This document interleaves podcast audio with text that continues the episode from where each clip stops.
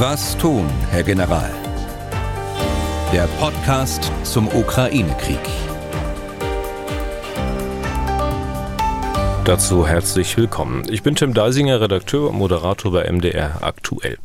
In diesem Podcast schauen wir auf den aktuellen Stand der Dinge im Ukraine-Krieg, sprechen über Hintergründe und beleuchten die ein oder andere militärische oder militärpolitische Entwicklung, die eine direkte oder auch indirekte Folge des Krieges ist. Unser Experte für all diese Fragen ist wie immer Ex-General Erhard Bühler. Tag, Herr Bühler. Tage Deisinger. Auch heute schauen wir natürlich, wie die ukrainische Offensive vorankommt. Mancher US-Militär sieht das alles schon als eine Art kritische Masse, die man erreicht hat und die über kurz oder lang dazu führen wird, dass die Ukraine gewinnt. In diesen Tagen soll das Luftabwehrsystem Iris-T nun tatsächlich in die Ukraine geliefert werden, sagt die Bundesverteidigungsministerin. Federführend bei der Entwicklung und Produktion ist das deutsche Unternehmen Deal Defense. Dieses Hightech-System wollen wir uns auch noch ein bisschen näher anschauen. Und dann gab es Meldungen, die anders geben, auch das, was die Ukraine tut oder auch verkündet, kritisch zu hinterfragen. Gefundene goldene Zahnkronen sind wohl doch kein Beleg für ein Mini-Auschwitz, wie es das ukrainische Verteidigungsministerium verkündet hat, sondern nur Material eines örtlichen Zahnarztes. Und äh, Sie erinnern sich, im August wurde die russische Journalistin und Aktivistin Daria Dugina bei einem Bombenanschlag getötet. Meldungen aus den USA legen nahe, dass der Auftrag dazu doch aus der ukrainischen Regierung kam. Zwischendurch natürlich auch immer wieder Antworten auf Hörerfragen. Die aktuelle Lage. Wir hatten das ja zuletzt einmal so gegliedert, dass wir zunächst mal einen kurzen groben Überblick geben, besser gesagt, Sie geben den, Herr Bühler, und dann zoomen wir mal ein bisschen hinein. Also fangen wir mit dem groben Draufblick an. Ja, der grobe Draufblick ist ähm, am heutigen Tage, dass die Ukraine weiterhin die Initiative hat die Offensive wird also fortgesetzt mit offensiven Handlungen im Norden und im Süden und der gleichzeitigen Verteidigung im, äh, in der Mitte, im Donbass. Die Russen versuchen, eine neue Verteidigungslinie im Norden zu stabilisieren äh, und auch den Brückenkopf bei Cherson zu halten, also den Brückenkopf westlich des Dnepr zu halten. Gleichzeitig, und auch das gehört zur Gesamtlage dazu, geht der Beschuss der ukrainischen Städte weiter.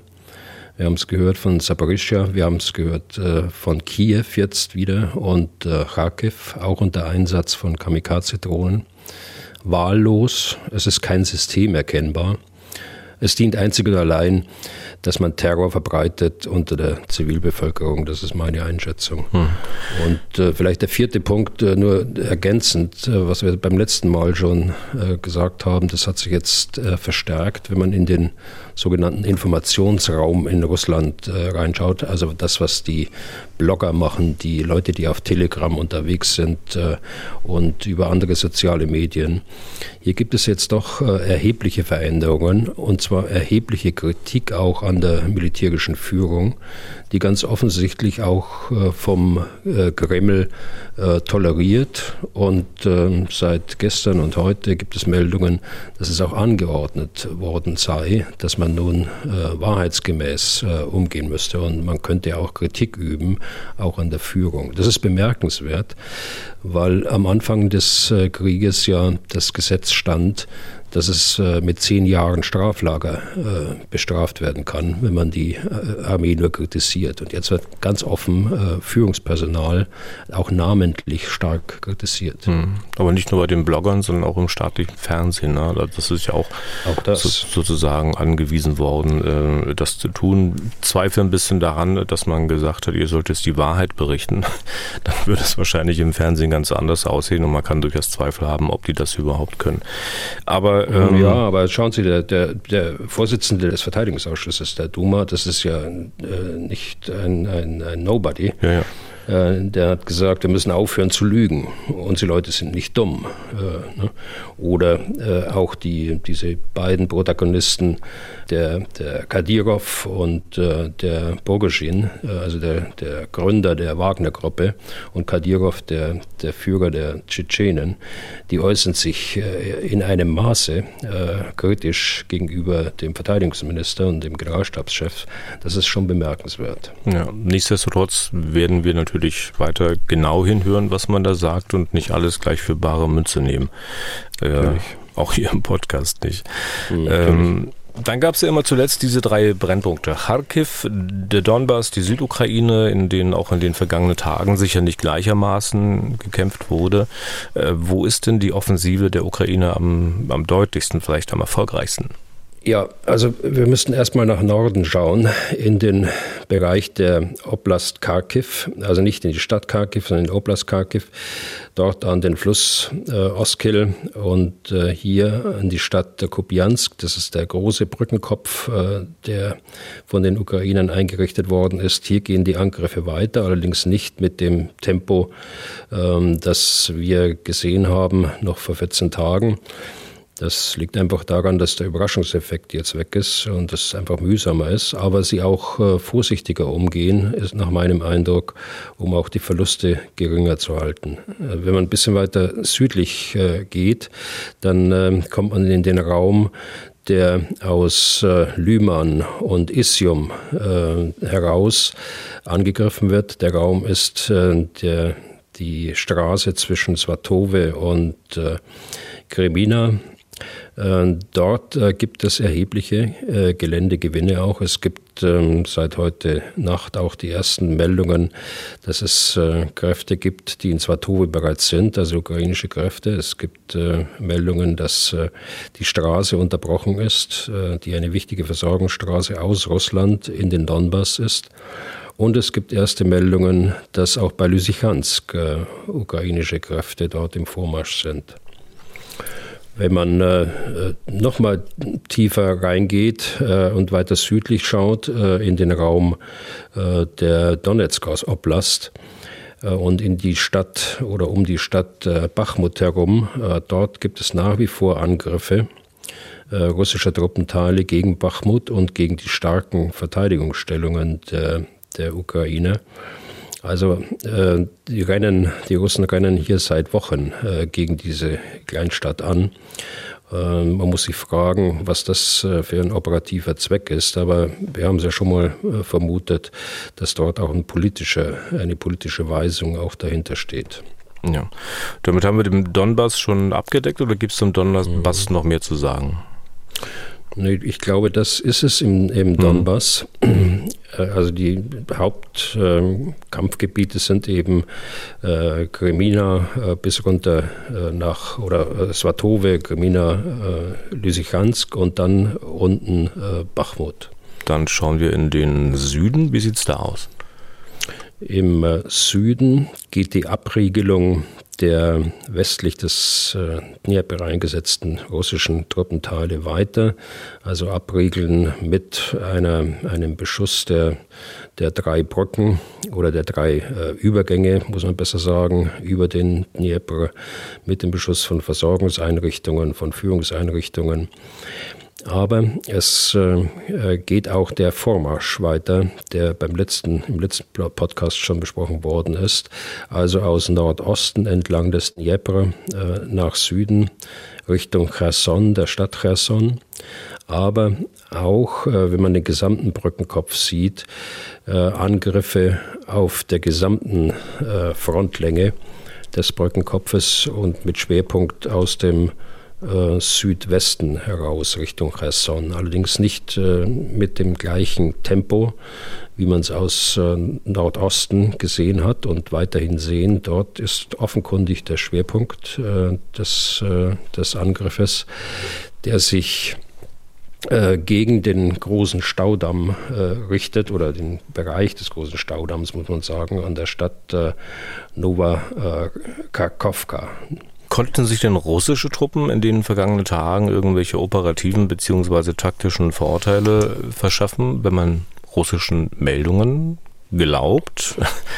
Wäre jetzt die erste Nagelprobe zu dem, was wir vorhin gesagt haben, ja. dann ist das durchaus der Fall. Also im Gebiet Cherson, hatte man ja verkündet, dass es da, dass man einige kleine Ortschaften eingenommen hat, dass man da äh, Dutzende ukrainische Soldaten getötet hat. Also ich glaube, das sind äh, kleinere Meldungen. Äh, selbst wenn sie stimmen, haben sie aber auf das äh, größere operative Bild äh, keinen Einfluss. Deshalb äh, die, die Antwort auf Ihre Eingangsfrage, ob den Russen irgendwelche operative und taktische Vorteile äh, äh, zugefallen sind, das kann man, glaube ich, mit einem klaren Nein beantworten. Das haben sie im Augenblick überhaupt nicht. Äh, sie sind in einer außerordentlich schwierigen Lage und äh, müssen ihre Front im Norden und im Süden stabilisieren. Also da kann von Vorteilen überhaupt nicht die Rede sein. Hm. Äh, zum Beispiel unter US-Militärs kursiert ja offenbar die Ansicht, dass die Ukraine jetzt sozusagen einen Lauf hat. Sie haben das auch mal Momentum genannt, zumindest was den Raum Kharkiv betraf. Äh, und dass dieser Lauf mittlerweile eine kritische Masse erreicht hat, die den ganzen Krieg kippen lassen kann.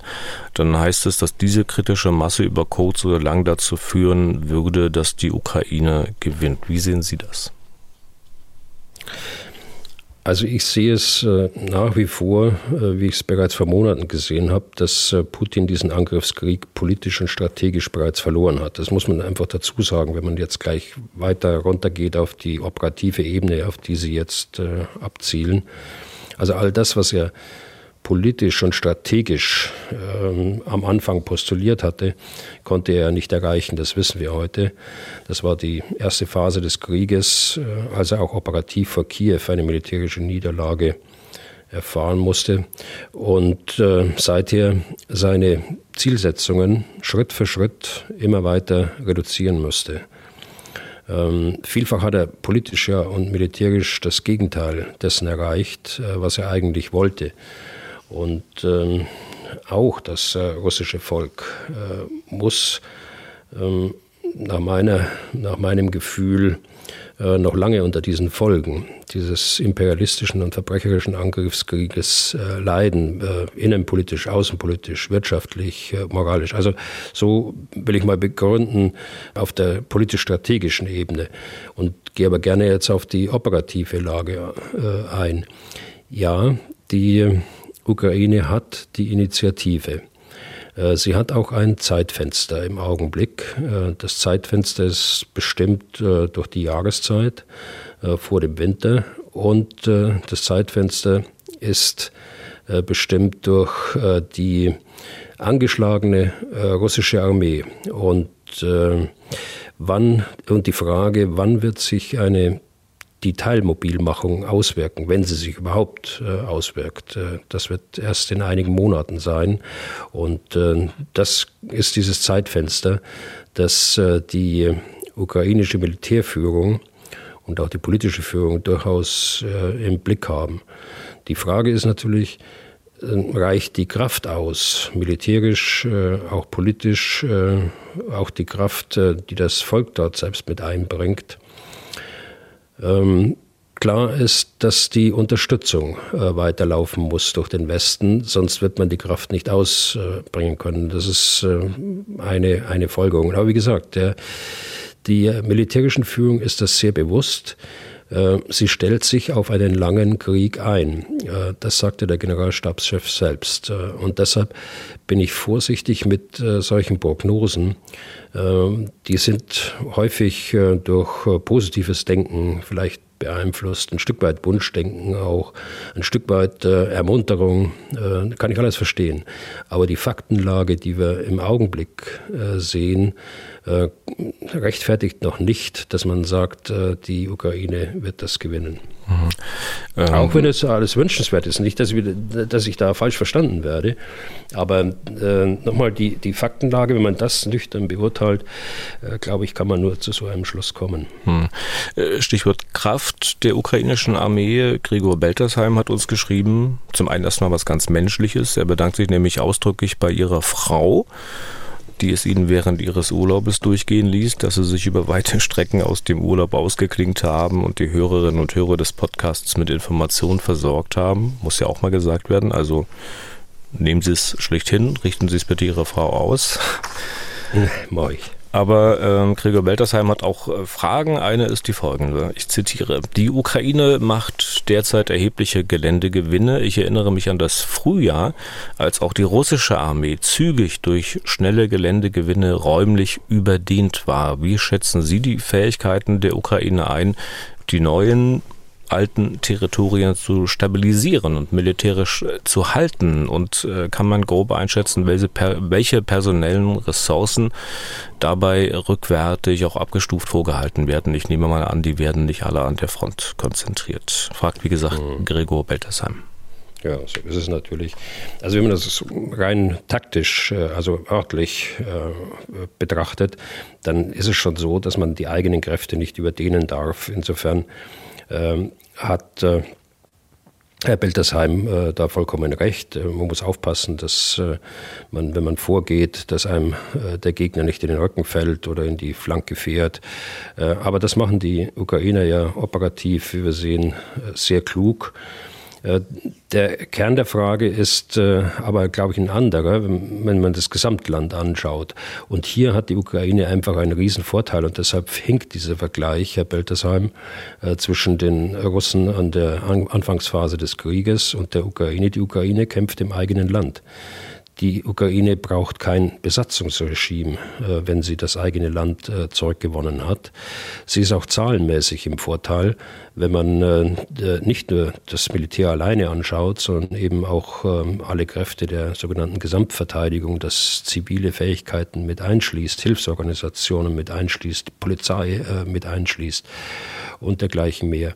Also wir dürfen uns da nicht äh, vorstellen, dass dort äh, große Kräfte gebunden werden, militärische Kräfte, äh, wenn, äh, wenn die eigenen Gebiete zurückgewonnen werden. Die Herausforderung ist natürlich äh, insbesondere für die zivilen Hilfsorganisationen, aber auch für das Militär, die äh, Bevölkerung, die dort verblieben ist, äh, wieder mit dem Notwendigsten zu versorgen.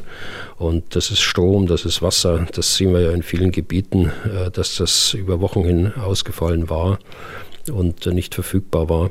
Und all diese Dinge müssen gemacht werden. Das Militärische ist da eher im Hintergrund. Speziell zu den Russen und der schlechten ja, ich sag mal, Performance ihrer Armee äh, noch eine Frage, und zwar von Volker Schwörer.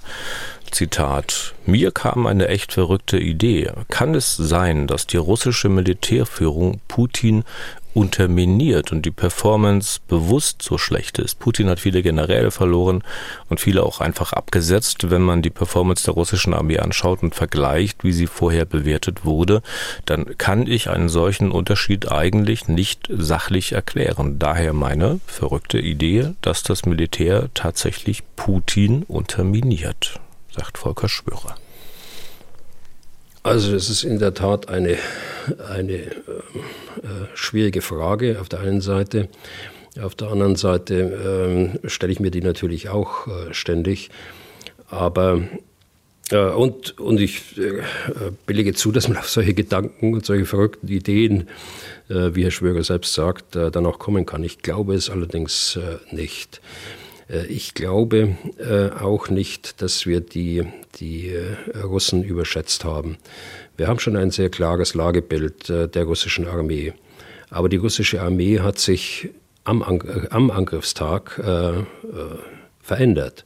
Sie hat sich deshalb verändert, weil sie in einen Angriffskrieg äh, geschickt worden ist, der unter bestimmten Annahmen äh, begonnen worden ist. Der Annahme, dass der Westen nicht zusammenhält, äh, die völlige Unterschätzung der, die fahrlässige Unterschätzung der ukrainischen Armee, die völlige Unterschätzung des Widerstandswillens der, der ukrainischen Bevölkerung und dergleichen mehr.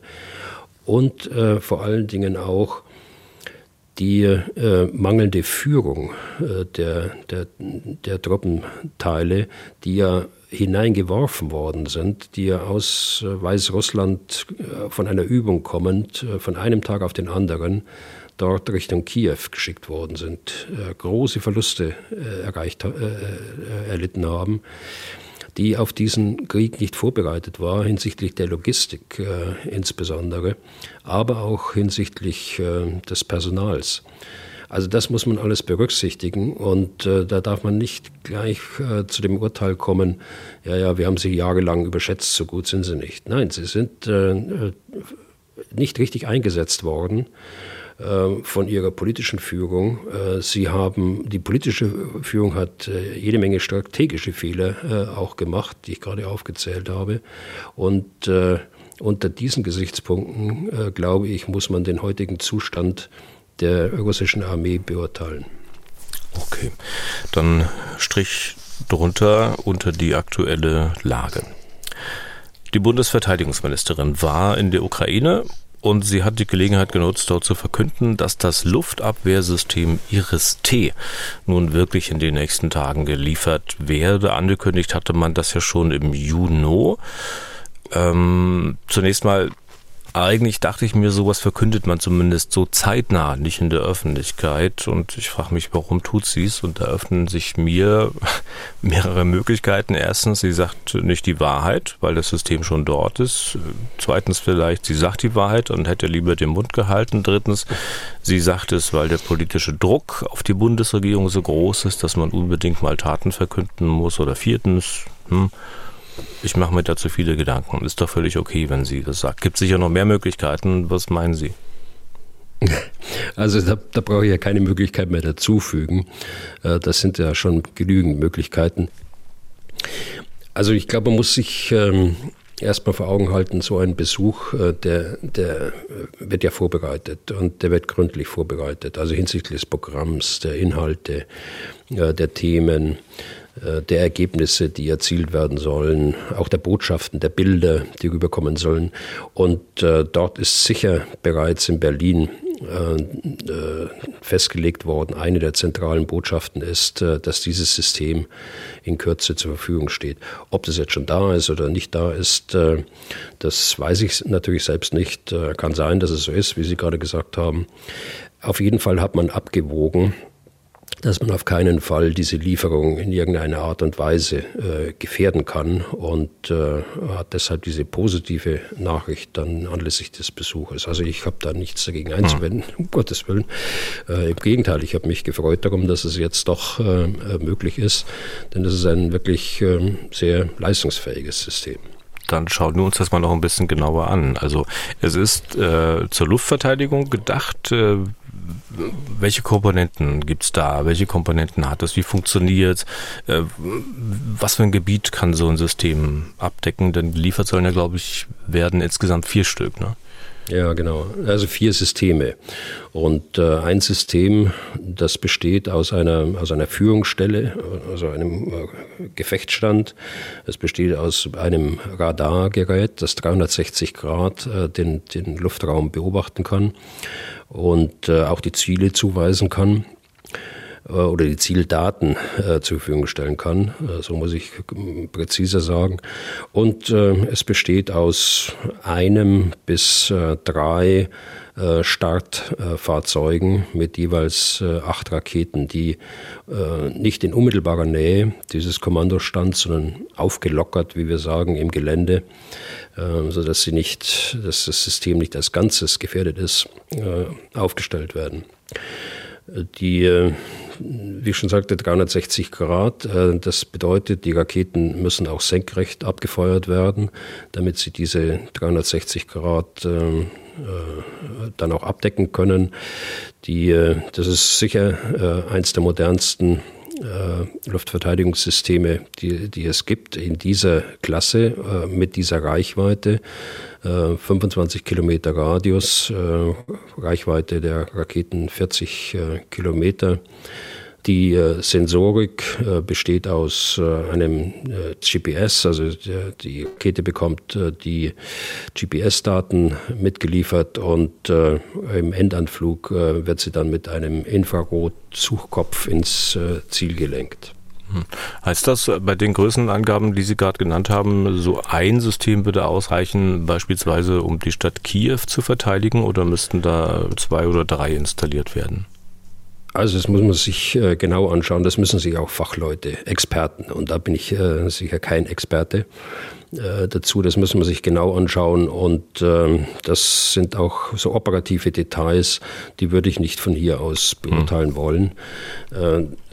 Ja, es sind äh, vier Systeme, aber man darf sich das jetzt nicht flächendeckend vorstellen. Das ergeben ja schon die, die Kilometeranzahlen, sondern man muss eben äh, sehen, dass man Hochwertziele äh, damit schützt. Hm. Kann das beispielsweise auch diese sogenannten äh, Kamikaze-Drohnen bekämpfen, von denen ja einige auch kürzlich in der Region Kiew eingeschlagen sein sollen? Ja, die äh, äh IRIS-T SLM, äh, so ist die äh, korrekte äh, Abkürzung, also Surface äh, Launched Medium Range. Also es gibt eine, eine Kurzstreckenrakete und das ist Medium Range. Und äh, ich meine mich erinnern zu können, dass auch eine Langstreckenversion in der Entwicklung ist äh, bei Deal.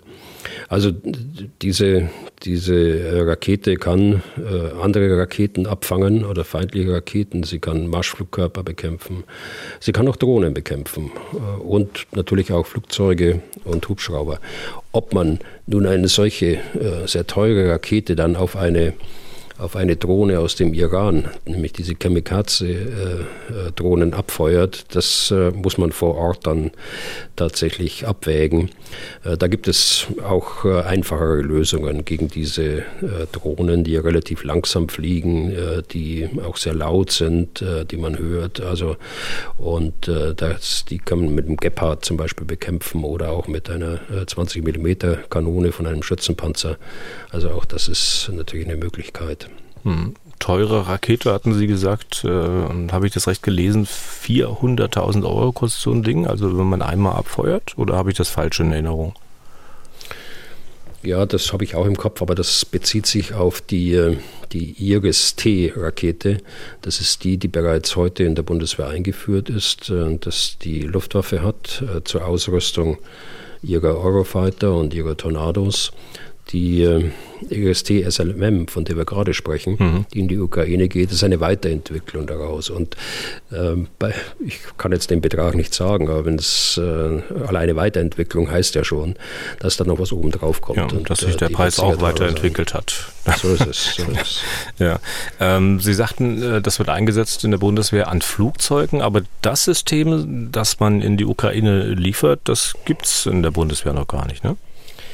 Nein, das gibt es in der Bundeswehr nicht. Äh, ich sagte ja schon mal, dass wir äh, die Luftverteidigung aus meiner Sicht ähm, sträflich vernachlässigt haben, dass wir eigene äh, Komponenten abge, abgebaut haben, den Flug Flugabwehrpanzer Gepard, das ist ja in aller Munde. Der Roland, das war ein Raketenabwehrsystem, für das gilt das Gleiche.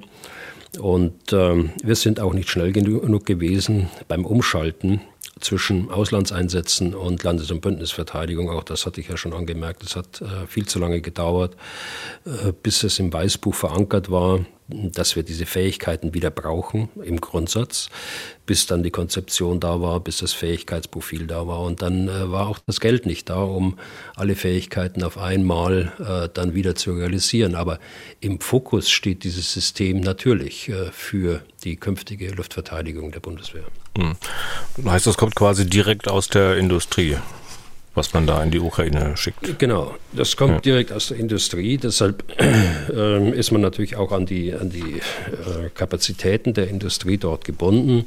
Es ist ja auch veröffentlicht worden, äh, schon im Juni, äh, dass ähm, diese, äh, diese Systeme für einen Drittstaat äh, vorgesehen sind und von einem Drittstaat gekauft worden sind. Die Exportgenehmigungen lagen ja vor. Und ähm, die Verhandlungen mit diesem Staat waren äh, dann wohl so erfolgreich, dass äh, er gesagt hat, äh, ja, ich stehe zurück mit meinen äh, zugesagten und äh, gekauften Systemen und lasse jetzt erstmal die Systeme produzieren, die in die Ukraine gehen sollen. Sie sagten, man würde es für Hochwertziele einsetzen. Können wir das noch ein bisschen konkreter machen? Also wenn Sie jetzt äh, das planen müssten für die Ukraine, wo würden Sie die Dinge hinstellen? Also das wissen die viel, viel besser als ich.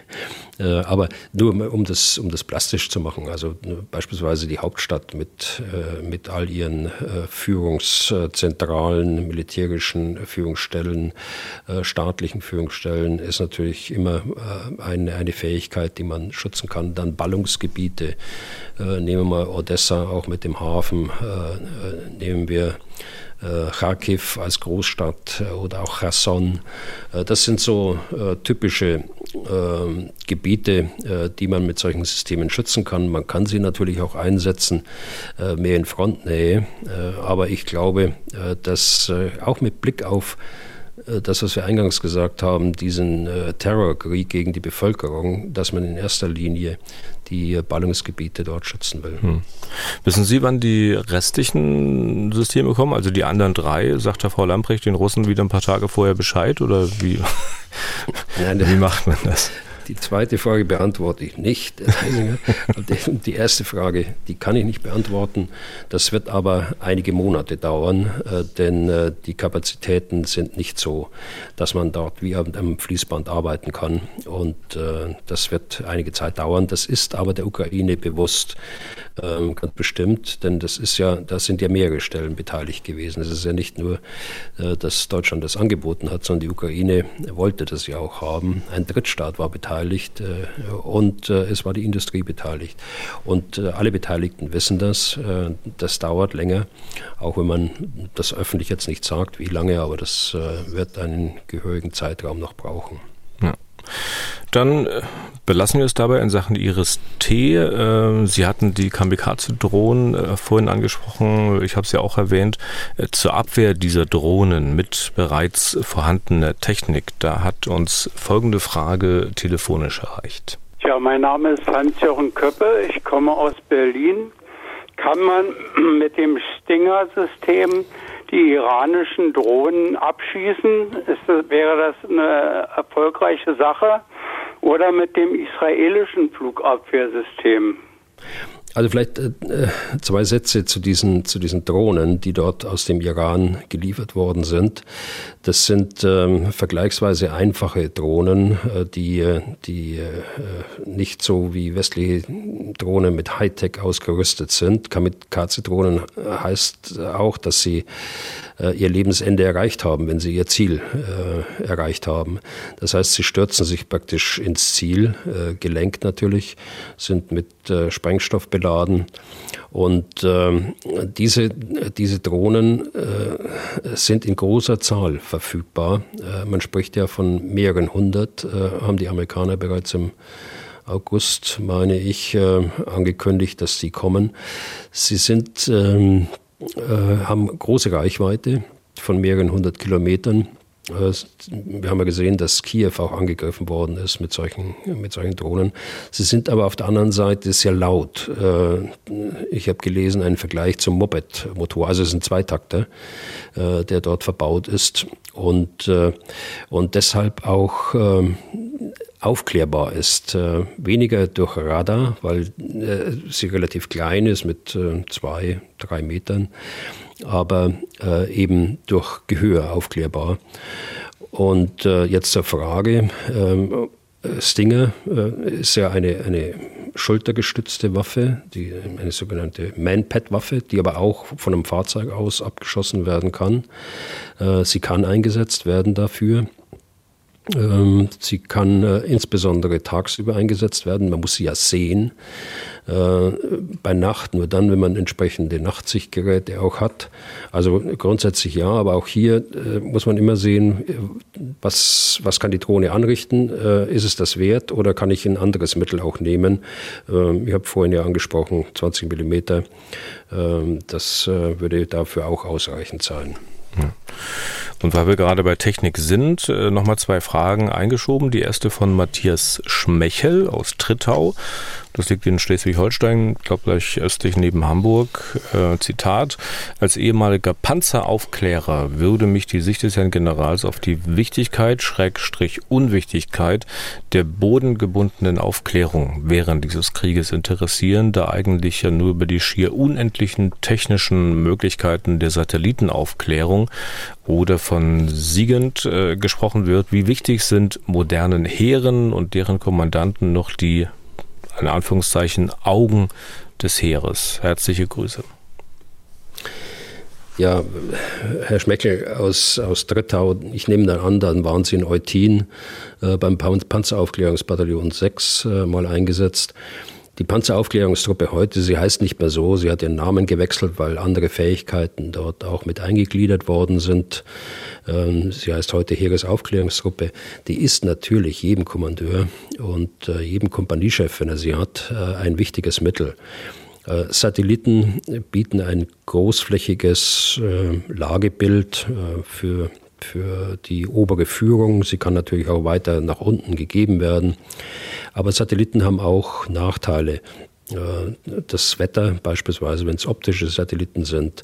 Äh, es gibt zwar auch Radarsatelliten, das ist übrigens eine äh, Fähigkeit, bei der Deutschland führend ist. Radarsatelliten, die also auch Wolkendecken durchdringen können.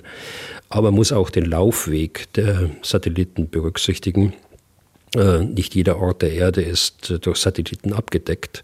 Und es dauert sehr lange, bis man einen Satelliten äh, so bewegt oder bewegen kann, dass er dann auch tatsächlich über dem Aufklärungsziel stehen kann oder beziehungsweise an ihm vorbeifliegen kann. Also es gibt durchaus auch, ähm, auch Nachteile dort. Aber die Aufklärungstruppe im taktischen Bereich äh, ist für einen Kommandeur dort, einen Brigadekommandeur beispielsweise, unersetzlich. Und äh, sie hat heute sogar noch eine, eine weit größere äh, Bedeutung erlangt aufgrund der Vernetzung äh, der, der äh, Heeresaufklärungstruppe äh, mit der Führung und mit den benachbarten Truppenteilen. Es war zwar früher auch schon möglich, Zielaufklärung über Funk beispielsweise zu geben, aber das geht heute über ein Führungsinformationssystem, das sicherstellt, dass beispielsweise eine feuernde äh, Artillerieeinheit äh, des Feindes dann auch sofort durch Gegenfeuer getroffen werden kann. Also von daher äh, unersetzlich und äh, spielt eine ganz große Rolle im taktischen und operativen Denken auch bei uns in der Bundeswehr. Hm. Kann man ganz praktisch vielleicht mal kurz sagen, also nicht jeder war da in Eutin oder bei irgendwelchen anderen Panzeraufklärern, äh, was dieses Heeresaufklärung äh, überhaupt bedeutet. Also da wird ja nicht nur einer mit einem Fernglas aus dem Panzer gucken, sondern äh, da ist ja sicherlich auch viel Technik im Spiel. Also dass man es mal anschaulich macht, wie das aussieht.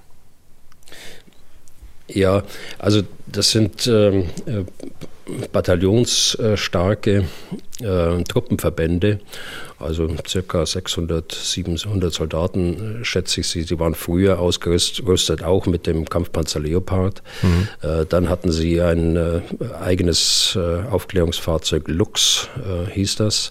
Und heute sind sie mit dem, mit dem Fennec ausgerüstet. Ähm, ihre Aufgabe ist es, der, der örtlichen taktischen Führung Aufklärungsergebnisse zu geben. Das heißt, sie äh, äh, sind in der Lage, sich auch überrollen zu lassen und ähm, mit ihrem Fahrzeug, mit ihrem Spätrupp äh, irgendwo versteckt zu stehen und äh, die Absicht des Feindes aufzuklären, seine Stärke aufzuklären und so weiter. Das machen sie mit, äh, mit Augenaufklärung natürlich. Es gibt optronische Sensoren dort auf diesen Fahrzeugen. Es gibt auch Radar Radartechnik, äh, die, sie, die sie verwenden können.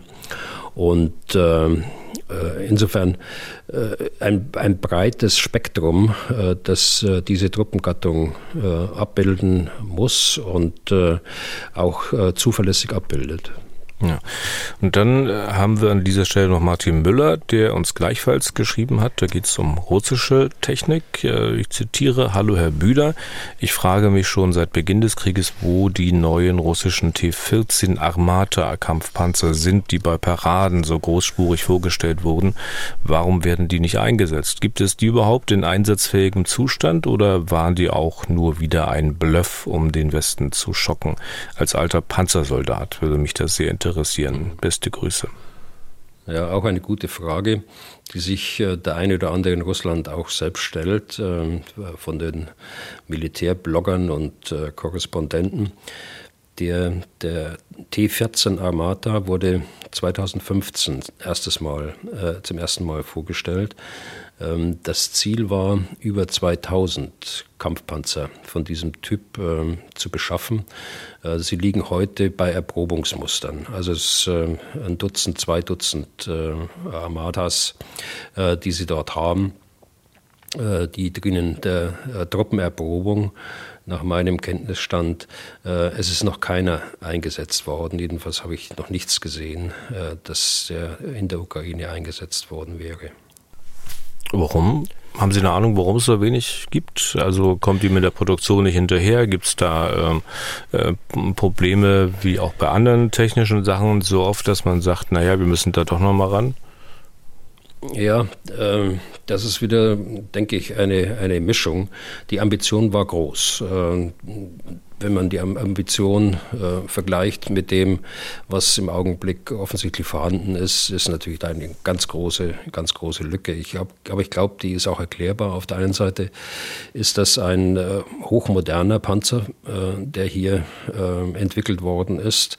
Ähm, erstmals im Übrigen ein, ein Kampfpanzer, der einen unbemannten Turm hat, äh, der also diese, diesen Nachteil, den man beim T-72 bei den alten Modellen und seinen äh, äh, Folgemustern bis zum T-90 sieht, dass äh, die Soldaten praktisch auf dem Munitionsbestand sitzen im Turm.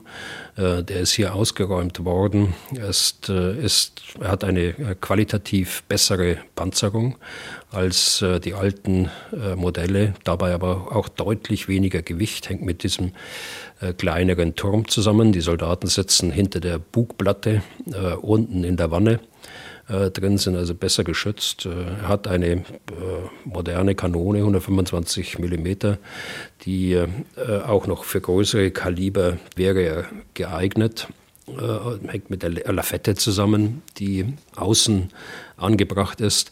Also äh, es ist ein, ein moderner Panzer. Äh, das heißt, sie haben Probleme offensichtlich in der Erprobung und in der Einführung.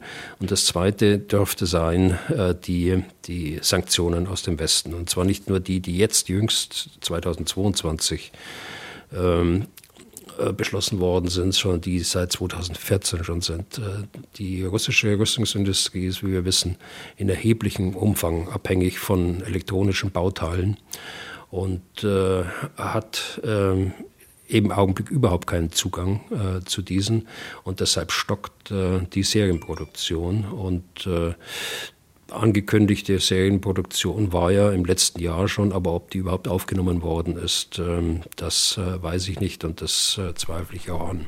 Also es wird bei diesen Erprobungsmustern bleiben. Schließt allerdings auch nicht aus, dass das eine oder andere Erprobungsmuster dann auch mal auftaucht. Okay. Dann das zur Technik. Den letzten Abschnitt für heute im Podcast, den will ich mit einer weiteren telefonischen Frage einleiten. Hallo, hier ist Hans-Jörg Berchtold aus München. Ein zentraler Aspekt dieses Krieges ist ja seine Asymmetrie. Während Russland Strafaktionen in Form von Massenmord an der Zivilbevölkerung der Ukraine begeht, hält sich diese weitestgehend mit Rache- und Vergeltungsaktionen zurück. Ist das einer humanen, ethisch-moralischen Grundhaltung von Salushny und Sirski geschuldet, dass russisches Territorium nicht angegriffen wird oder will man schlicht vermeiden, dass die Ukraine die umfassende Unterstützung verliert, die sie von befreundeten Staaten erfährt? Fragt wie gesagt Hans-Jörg Berchtold. Vor der Antwort ganz kurz noch. Herr Berchtold hatte ja zwei Namen genannt. Äh, Valeri Salushny, das ist der Oberkommandierende der ukrainischen mhm. Streitkräfte. Und Alexander Sirski, das will ich auch nur sagen, ist ein ukrainischer Generaloberst, wird oftmals als das Hirn dieses ukrainischen Vormarsches jetzt bezeichnet, war auf jeden Fall der, der diesen erheblichen Vorstoß bei Kharkiv, äh, diesen Plan dazu bei der Führung in Kiew durchgesetzt hat. Denn da war man ja erstmal nicht so begeistert dort, wie man zumindest liest. Also, Herr Bühler, Frage war zum Stichwort humane Grundhaltung. Ja, ich glaube, dass beide Gesichtspunkte äh, dort als äh, Antwort genommen werden müssen. Und äh, als positive Antwort, ja, äh, die ukrainische Armee hat sich enorm weiterentwickelt. Ähm, ich hatte schon mal berichtet hier im Podcast, ich habe die ersten Berührungspunkte äh, auf dem Balkan gehabt, äh, vor 20 Jahren mit der ukrainischen Armee. Und äh, das, was man heute sieht und das, was ich auch selbst erfahren habe, als ich noch aktiv im Dienst war, das kann man nicht mehr vergleichen. Das sind äh, zwei unterschiedliche Armeen, äh, die hier äh, plötzlich äh, einander gegenüberstehen. Äh, die, die ukrainische Armee hat sich nicht nur vom operativen und äh, taktischen Können weiterentwickelt, äh, von der Ausrüstung her weiterentwickelt, sondern auch mit der Führungs in der Führungskultur. Und ähm, äh, Ganz besonders äh, will ich da heraussteigen, sie fühlt sich äh, wie eine westliche Armee den humanitären Völkerrecht äh, verpflichtet. Das ist so. Aber auch das Zweite ist, ähm, ist richtig. Die und da sind die Ukrainer auch gut, äh, auch die Militärs in der Ukraine. Sie sind sich bewusst über diesen, diese strategische äh, Bedeutung äh, der Wirkung, wenn es äh, auf ihrer Seite Kriegsverbrechen gäbe. Und äh, deshalb wird darauf gedrungen, dass man äh, dieser Führungskultur und der Verpflichtung, das humanitäre Völkerrecht zu achten, dass man der auch nachkommt.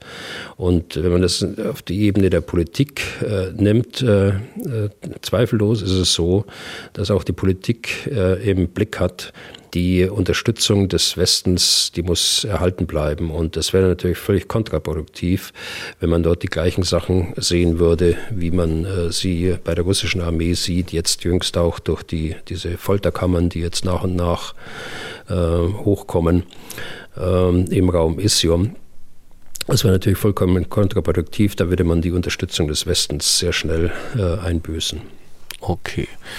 Dann will ich mal noch zwei Meldungen aus diesen Tagen anhängen, die uns äh, ja vielleicht doch wieder einmal mahnen, alle Informationen, die man so hört und liest, mit Vorsicht zu behandeln, äh, sie, wenn es geht, genauer zu prüfen und so weiter und so fort. Denn die Grundlinie mag zwar, wie Sie es gerade vorgetragen haben, klar sein, aber es sind halt viele Ebenen im Spiel, bei den Russen und bei der Ukraine, die dann das ein oder andere vielleicht doch ein bisschen anders sehen und handhaben. Äh, zunächst mal, wir hatten vor einigen Wochen über das Attentat auf die russische Journalistin und Aktivistin, also Aktivistin im Sinne des Kreml, Daria Dugina gesprochen. Da war Rätselraten, wer dafür verantwortlich war. Die Russen, die haben gleich mit dem Finger auf die Ukraine gezeigt und wie es aussieht war das gar nicht so falsch. Das legen zumindest Meldungen aus den USA nahe, wonach die US-Geheimdienste davon ausgehen, dass Teile der ukrainischen Regierung diesen Anschlag beauftragt haben.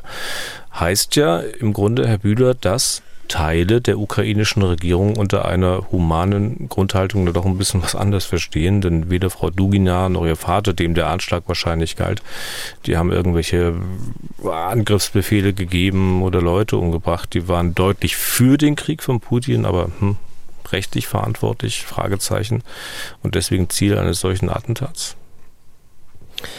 Also diese Schlussfolgerungen, äh, die Sie jetzt äh, am Ende gebracht haben, die kann man natürlich nur ziehen, wenn das dann tatsächlich auch so war und so äh, sich abgespielt hat. Und da sind für mich noch erhebliche Fragen. Was, was haben wir denn? Wir haben eine Zeitung, die darüber berichtet hat. Ich glaube, es war die New York Times. Und es gibt eine Quelle aus dem amerikanischen Geheimdienst. ich weiß nicht aus welchem der vielen Geheimdienste, die sie haben, der sowas gesagt hat.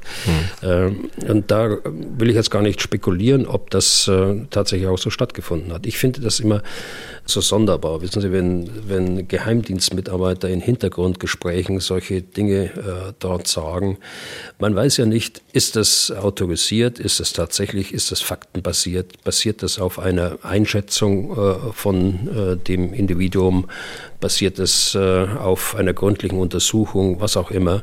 Äh, und äh, dann solche Meldungen zu streuen mit einem derartigen ähm, äh, mit einer derartigen strategischen Bedeutung, das halte ich schon für fragwürdig mhm. und das ist auch nicht verantwortbar, denke ich. Deshalb will ich da inhaltlich gar nicht so sehr darauf eingehen. Für mich ist es erstmal eine offene, offene Frage. Die Untersuchungen laufen dazu und ich glaube, wenn, wenn es in den Geheimdiensten der USA belastbare Dinge gibt, dann wird man die auch irgendwann mal erfahren wenn sich das möglicherweise herausstellen sollte, da denkt man ja auch drüber nach, sicher, dann, dann würde sich ja damit aber auch zeigen, dass die ukrainische Führung jetzt nicht unbedingt eine Art äh, Monolith ist und dass es offenbar auch dort Leute gibt, die nicht machen, was die ganz oberste Führung will, also die man vielleicht nicht unter Kontrolle hat, die dann auch so viel Einfluss besitzen, einen solchen Anschlag in die Tat umzusetzen.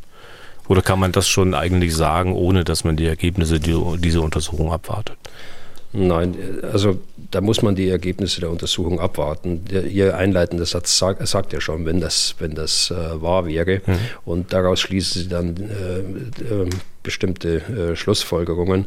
Ich glaube, es ähm, äh, zeigt das Ganze noch nicht, dass die ukrainische Führung kein Monolith ist und dass es da offenbar auch Leute gibt. Das mag sein, dass es den einen oder anderen gibt, aber äh, da beteilige ich mich nicht an Spekulationen zum gegenwärtigen Zeitpunkt. Okay. Und die zweite Meldung ist quasi eine Replik auf eine Nachricht des ukrainischen Verteidigungsministeriums. Das hatte ein Foto veröffentlicht, auf dem eine Gasmaske zu sehen ist und daneben eine Kiste mit lauter Zahngoldkronen. Der Kommentar, in dem die Formulierung kleines Auschwitz vorkam, der legt ja nahe, dass es sich dabei um Goldkronen gehandelt habe, die die russische Armee ihren Folteropfern herausgebrochen hat. Nun war es zumindest in diesem Fall mitnichten so und offenbar gehörten die Kronen einem örtlichen Zahnarzt, der vermutet, dass die Russen die haben mitgehen lassen, weil sie hofften, sie könnten das zu Geld machen. Bei aller Trauer über wirkliche Folteropfer, also wirkliche Tote, die äh, grausam gestorben sind. Sie hatten es ja vorhin erwähnt, Folterkammer, Butcher und so weiter und so fort. Sowas darf doch dem Verteidigungsministerium eigentlich nicht passieren, oder?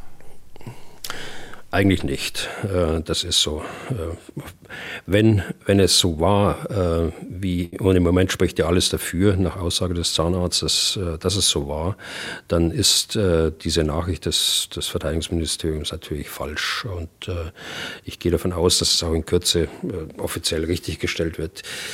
Aber versetzen wir uns mal in die Lage, äh, nach all dem, was passiert ist äh, mit den Massakern in Butscha, was man alles gefunden hat in Isium und in an anderen Orten an all den Berichten und Beweisen im Übrigen auch, wie in den besetzten Gebieten mit Menschen umgegangen worden ist, dann relativiert sich das Ganze wieder. Äh, das ist eine, eine Falschmeldung gewesen, die hier verbreitet worden ist. Äh, das tut dem Urheber oder der Urheberin bestimmt weh, wie auch es dem Verteidigungsministerium auch unangenehm ist. Aber es ist eben eine Einzelmeldung und ein Einzelfehler, den man im, im Gesamtzusammenhang äh, beurteilen muss mit all den Dingen, die rundherum an den genannten Orten passiert sind. Hm. Wie ist denn da Ihr, ich sag mal, innerer Mechanismus, also mit solchen auch auf den ersten Blick schlimmen und grausamen Meldungen umzugehen? Oder anders gefragt, also wie kann man denn bei dem, was schon alles passiert ist, äh, tatsächlich eine gewisse äh, Distanz bewahren und wirklich abwarten, bis rauskommt, was tatsächlich geschehen ist? Wie machen Sie das? Ja, das mache ich wie jeder andere auch, dass man, äh, dass man nüchtern einfach sieht, was habe ich denn an, an Fakten. Äh, ist das belastbar? Äh, stimmt das? Ist das wahr? Und wenn man so rangeht, dann kann man keine, keine vorschnellen Urteile zielen. wir haben das in der Bundeswehr ähm, auch von Zeit zu Zeit, dass wir irgend, mit irgendwelchen Vorwürfen konfrontiert waren, äh, sei es, äh, es war Rechtsradikalismus, sei es äh, was auch immer, äh, auch in Truppenteilen, da habe ich auch meine eigene Erfahrung dazu. Äh, und äh, dann muss man einfach auch als Kommandeur erstmal vor Ort sein und muss aufklären mit seinen Leuten, was ist da eigentlich passiert. Und dann darf man Wertungen rausgeben. Wenn das vorschnell passiert, dann dann geschieht es in erster Linie äh, dadurch, dass ich äh, Verantwortung abschieben will auf, äh, auf andere Ebenen. Und das ist nicht richtig, sondern man muss als Verantwortlicher dann ganz nüchtern und ganz, auch wenn es schlimme Sachverhalte sind, ähm, ganz nüchtern aufklären, was war und dann die Maßnahmen entweder vorschlagen oder selbst treffen, wenn man dazu zuständig ist. Hm. Okay, damit sind wir fast am Ende, kleine Sache noch, eine Zahl, die es zu korrigieren gilt, äh, damit sich das nicht auch in anderen Köpfen festsetzt. Thomas Diefenbach, Dirk Gerlich, die haben uns darauf aufmerksam gemacht, dass Sie, Herr Bühler, hin und wieder von 28 NATO-Staaten gesprochen haben. Hm. Ja, stimmt. Also ähm, das ist mir natürlich unan, äh, unheimlich unangenehm, muss ich sagen. Deshalb äh, habe ich Sie auch gebeten, Herr Deisinger, dass das offensiv hier klargestellt werden muss. Sowas darf natürlich nicht passieren. Äh, wir haben 30 äh, NATO-Partner und äh, ich kann mich ja noch ganz genau erinnern, da war ich ja noch im aktiven Dienst, als der 30. aufgenommen worden ist, nämlich Nordmazedonien. Und äh, da gab es auch eine kleine Feierstunde dort. also wie ich zu den 28 komme, weiß ich nicht. Hm ich habe auch überlegt, also wie sie so eine Zahl aber festsetzen kann, äh, geht ja nicht nur Ihnen so, dass man vielleicht im Unterbewusstsein mal sowas falsch abspeichert.